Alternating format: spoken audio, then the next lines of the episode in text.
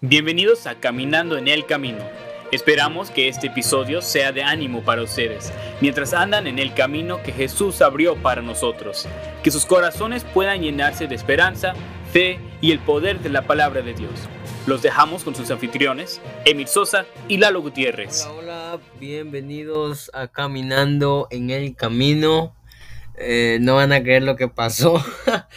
o bueno, este, resulta que ya estoy aquí en, el colegio. Ya estamos aquí en, en, Golden State y pues vamos a estar trabajando mientras inician las clases. Si suena un poquito diferente es porque no tengo el micrófono. Si traje el micrófono. Lo que no encuentro o lo que no traje o no sé dónde lo dejé es el cable que conecta el micrófono a la computadora puedo conseguir un cable pero este mientras tanto no, no lo encuentro eh, se supone yo me acuerdo que sí lo metí a la maleta pero por alguna razón no lo encuentro y pues bueno quiero contarles que el día del el, sábado salí de, mi... El, día viernes más bien salí de la casa. día viernes a las once y media, once cuarenta de la noche. El vuelo salía a las 5 de la mañana del día sábado. Entonces salimos y les cuento esto porque eh, pasó, pasaron varias cosas por mi mente. Eh, Llegué, llegué a la terminal, en, eh, al aeropuerto, perdón, en la Ciudad de México a las 2 de la mañana aproximadamente. Más o menos porque el, vuelo salía a las 5, entonces tienes que estar un tiempo antes, ¿no? Entonces me formé en la fila, pero había un problema, no sé si no tenían personal, no sé si su sistema estaba fallando, la cosa es que estuve en la fila mucho tiempo, como casi dos horas en la fila. Y cuando llego al, mostrador para que me den mi boleto, este, resulta que el vuelo ya se había cerrado. Eh, según tengo entendido yo que podías entrar eh, y, o sea, aún teniendo una hora, pues, todavía tenías la, posibilidad de, de alcanzar el vuelo. Pero me dijeron que no, que ya se había cerrado y que ya no podía alcanzar el vuelo. Entonces me dieron opciones de salir otro día o me dieron opciones de salir ese mismo día. Yo pregunté que si había otro, otros horarios, no importaba. Me dijeron que no había para ese día. Y lo único que tenían era un vuelo a Los Ángeles. Entonces yo tomé la decisión de volar ese mismo día y volar hasta Los Ángeles el vuelo salía a las 7, eh, perdón, a las 8.25 salía. Entonces estuve un buen rato ahí en, eh, ahí en el aeropuerto, como unas dos horas más. Bueno, eh, eran las, las 3 de la mañana. perdón, eran las 5 de la mañana cuando llegué ahí a, donde tenía que estar, cuatro y media más o menos. No podía eh, aún, aún siendo las cuatro y media no me, dejaron pasar al otro, entonces tenía que esperar hasta las 7 y ahí estuve todo ese rato hasta que salió el vuelo y llegué. Luego, y para no hacer la, historia larga, quiero conseguir un autobús de, de Los Ángeles hasta San José Em, lo busqué, encontré el autobús, llegué a la, a la, central porque eran 40 minutos desde la terminal de, perdón, desde el aeropuerto de Los Ángeles a la terminal. Eh, Union Station es el, la, terminal de autobuses de ahí de, de, Los Ángeles, 40 minutos. Luego conseguí mi boleto y salí a las 3. El, vuelo, el, boleto, perdón, lo conseguí eh, a las 2 y media. Entonces tenía media hora. Entonces llegué y cuando llegué faltaban días para las 3 y el, camión salía a las 3. Resulta que el camión se atrasó 3 horas, tuvo un retraso de 3 horas. No me, sal, no me fui a las 3, me fui a las 6. Ahí estuve esperando al camión, estuvimos esperando al camión por 3 horas.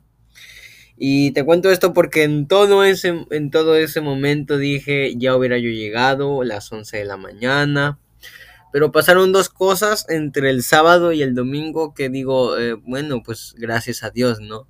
La primera es que estando ahí en, el, en la parada de autobús conocí a una persona que es sorda, una persona que tiene la discapacidad auditiva, pero él habla lenguaje de señas en inglés. Eh, mi hermano me ha enseñado un poco y de hecho de, eh, de eso también es lo que eh, voy a hablar ah, en unos momentos. me ha enseñado un poco, entonces pude comunicarme con esta persona y entablar una bonita amistad y animarlo, ¿verdad? A que vaya a la iglesia. Le, traté de testificar mm, en el plan de salvación, como que no prestó mucha atención, pero, pero gracias a Dios que yo creo que él se sintió feliz de que alguien eh, trató de comunicarse con él. No es lo mismo, es otro lenguaje de señas al de, el español, pero eh, pues tengo la idea, el abecedario, pues gracias a Dios que es similar y es casi el mismo, entonces pude hablar con él. Y lo segundo, hoy en la mañana, em, en la escuela dominical, perdón, en la eh, Teen Church, que es eh, un servicio para los jóvenes, eh, de, las, de, los, de las rutas, de, de los jóvenes que vienen de, de las rutas, tuve la oportunidad de testificar en dos ocasiones a dos personas que me pidieron, dos hermanos me pidieron ayuda con unas personas que no sabían inglés y me, pidieron que les testificara en español. Entonces estos dos jóvenes, eh, una señorita y un joven, aceptaron a Cristo en su corazón. Y digo, eh, hay cosas que pasan que yo me estresé ese día y, y a lo mejor hasta ahorita sigo un poco cansado porque no dormí bien, porque a lo mejor tampoco, de hecho no dormí bien y no a lo mejor, de hecho no comí en todo ese trayecto, vine a comer hasta la noche eh, del, de la mañana, de, a la una de la mañana vine a llegar aquí eh, en, domingo, o sea, hoy. Pero luego pasan cosas como esas que dices, eh, gracias, ¿no? Porque a pesar de las cosas que pasen, pues puedes, puedes ayudar a la gente, puedes testificar, puedes hablar de Jesús. y aún estando cansado, pues me dio alegría que estos jóvenes aceptaran a Cristo, ¿verdad? Este, y quería precisamente introducir el, este episodio hablando acerca de, de un personaje. Y voy a leer aquí en Éxodo, capítulo 4, versículo 10. Entonces dijo Moisés a Jehová, ay Señor, nunca he sido un hombre de fácil palabra, ni antes ni desde que tú hablas a tu siervo, porque soy tardo en el habla y torpe de lengua. Y Jehová le respondió, ¿quién dio la boca al hombre? ¿O quién hizo al mudo y al sordo, al que ve y al ciego? ¿No soy yo Jehová? Ve pues, y yo estaré con tu boca y te enseñaré lo que has de hablar. Y voy a seguir leyendo el 13 y dijo, ay Señor, envíate ruego por medio del que debes enviar y el 14, entonces Jehová se enojó contra Moisés y dijo, no conozco yo a tu hermano varón levita y el que habla bien. He aquí que él saldrá a recibirte y al verte se alegrará en su corazón. Tú hablarás a él y pondrás en su boca las palabras y yo estaré con tu boca y con la tuya y enseñaré lo que habías, lo que hayáis, perdón, de hacer. Estando en el campamento para sordos, eh, hay cosas que tocan tu corazón, hay, cosas que dices, wow. Yo quiero animarte, tú que estás escuchando este podcast, eh, tú que estás completo, ¿verdad? Tú tienes tus cinco sentidos. No tenemos ninguna excusa para no servir a Dios. Eh, quiero contar este testimonio. Estando ahí en el campamento de sordos, conocí a una hermana que no solamente tiene la falta de audición, pero la falta de vista también. Entonces, para comunicarse con ella, ella toca las manos, eh, pone sus manos sobre tus manos y tú haces las señas y ella siente las señas. Algo así como lo que pasó con la historia de Helen Keller. Si tú conoces la historia de Helen Keller, Helen Keller fue una persona sordo ciega precisamente. Y ella aprendió eh, a comunicarse de esa manera. Ella ponía sus manos en la otra persona, las manos de la otra persona y la otra persona hacía las señas y ella con el tacto entendía las señas. Entonces yo, a mí me quebrantó el corazón y digo, ¿cuál es nuestra excusa? Este hermano no solamente se involucró, sino que también aprendió los versículos, estaba en los juegos, en las predicaciones. Y yo digo, ¿qué es? ¿Cuál es nuestra excusa? Esta mujer fue la que más memorizó versículos de las personas eh, sordas de ese campamento la que más aprendió versículos, aún no teniendo ni el, ni el oído ni la vista. Entonces, lo primero que quiero que veamos es el perdido. Estamos, estamos claros que en algún momento en nuestra vida estábamos perdidos. O aún tú que no tienes a Cristo en tu corazón, estás perdido.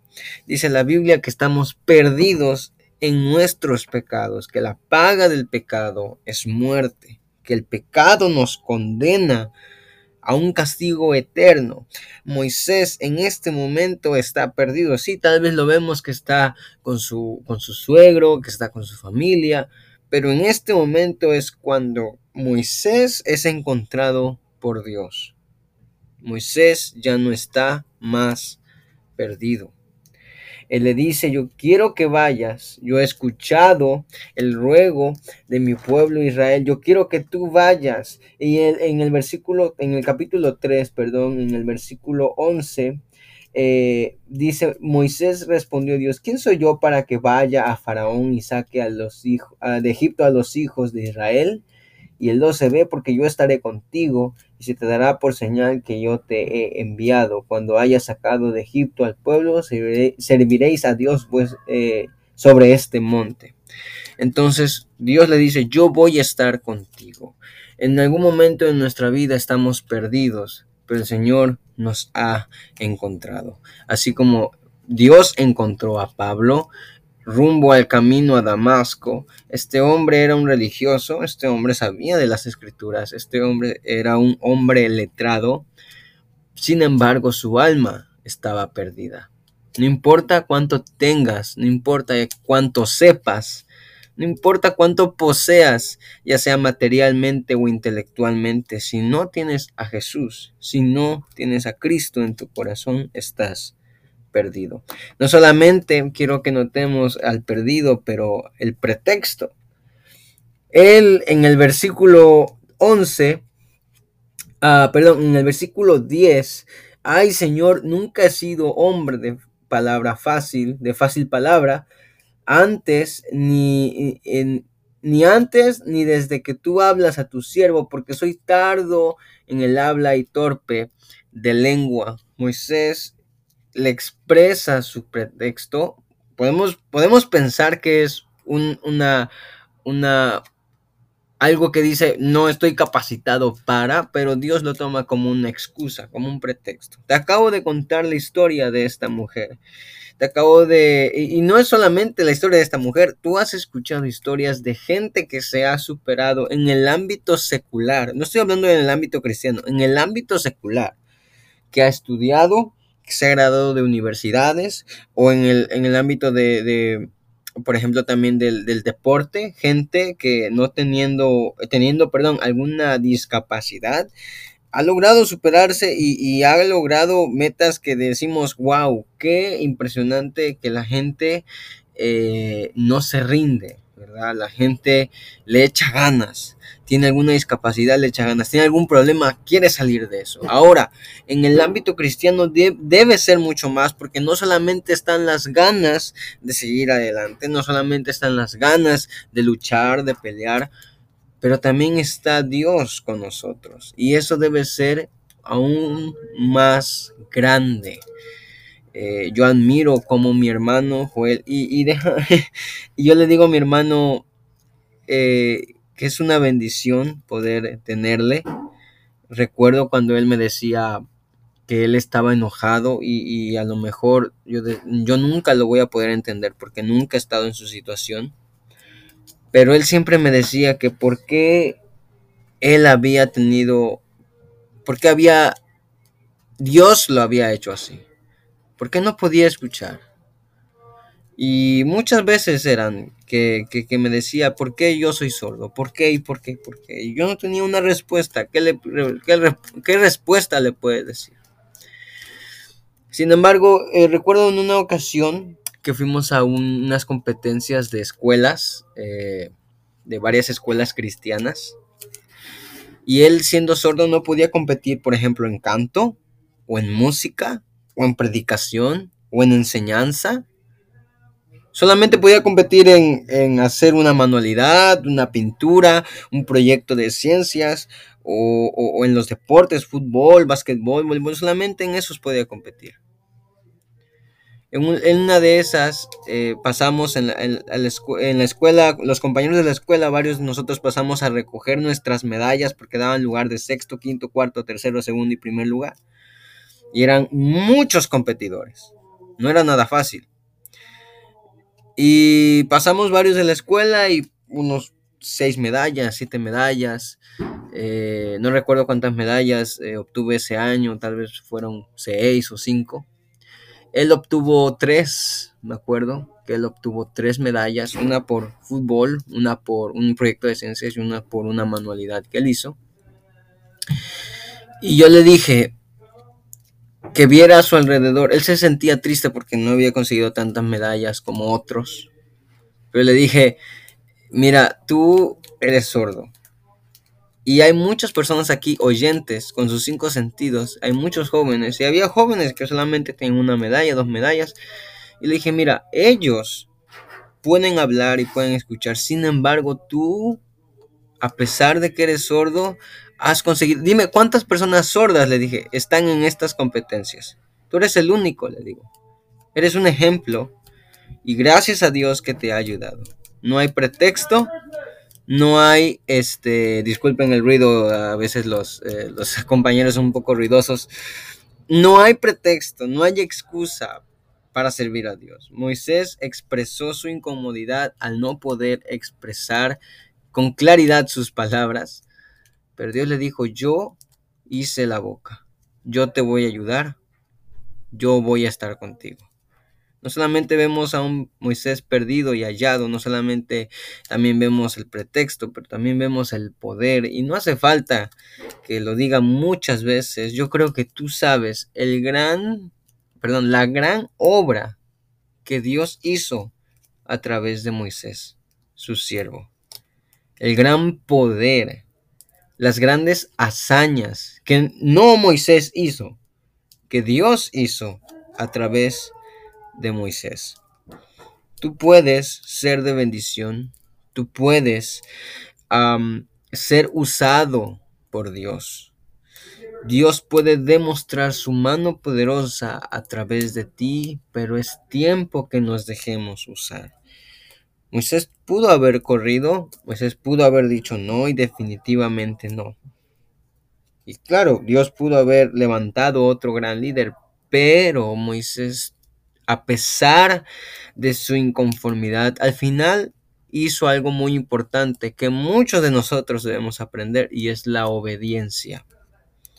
Él obedeció a Dios a pesar de su inconformidad, a pesar de no sentirse el más capaz, a pesar de no sentirse el más, eh, eh, el mejor, a pesar de sentirse en cierta manera inútil, él obedeció y confió en que Dios podía hacer grandes cosas a través de su vida. En este caso, liberar al pueblo de Israel.